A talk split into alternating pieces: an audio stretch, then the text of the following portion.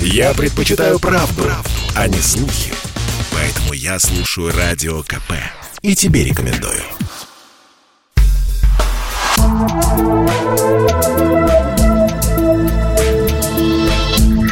Просто космос.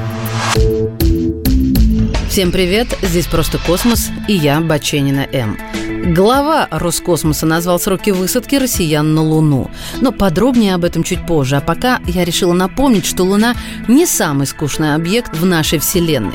Сейчас у Луны нет магнитного поля. Однако анализ образцов лунного грунта показал, что в далеком прошлом она обладала собственным магнитным полем, которое даже превосходило по силе земное. Луна удаляется от нашей планеты со скоростью примерно 3,8 сантиметра в год. То есть примерно через 600 миллионов лет ее видимый размер на небе уменьшится настолько, что это сделает невозможным наблюдение с Земли полных солнечных затмений. Согласно данным радиоизотопного анализа лунных образцов, кратер Тихо с его знаменитой лучевой системой сформировался 108 миллионов лет назад, когда на Земле еще царили динозавры. Это один из самых любопытных кратеров на Луне. Его диаметр 85 километров. Находится он в южной части видимой стороны Луны и назван в честь датского астронома и алхимика 16 века Тихо Браги. Это один из наиболее интересных лунных кратеров.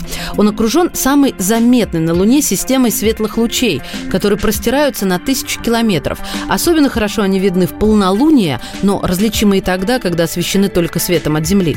Даже находясь в фазе полного затмения, Луна продолжает освещаться Солнцем и для наблюдателя с Земли становится темно-красной. Солнечные лучи, проходящие по касательной к земной поверхности, рассеиваются в ее атмосфере и за счет этого частично достигают Луны. А поскольку атмосфера Земли наиболее прозрачна для лучей красно-оранжевой части спектра, то именно они в большей мере достигают поверхности Луны при затмении. По сути, это тот же самый эффект, что и оранжево-красное свечение неба у горизонта перед восходом или сразу после заката Солнца. За всю историю пока лишь 12 человек ступали на поверхность Луны. А вы думали, сколько? Всего же в экспедициях к нашему естественному спутнику участвовали 24 астронавта.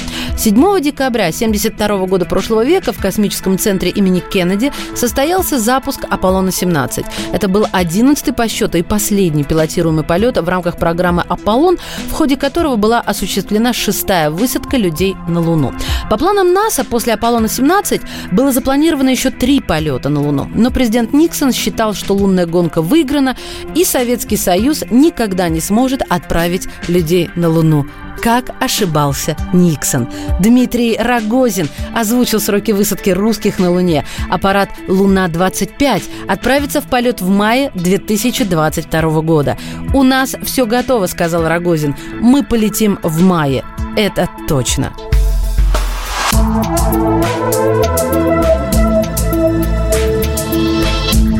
Просто космос.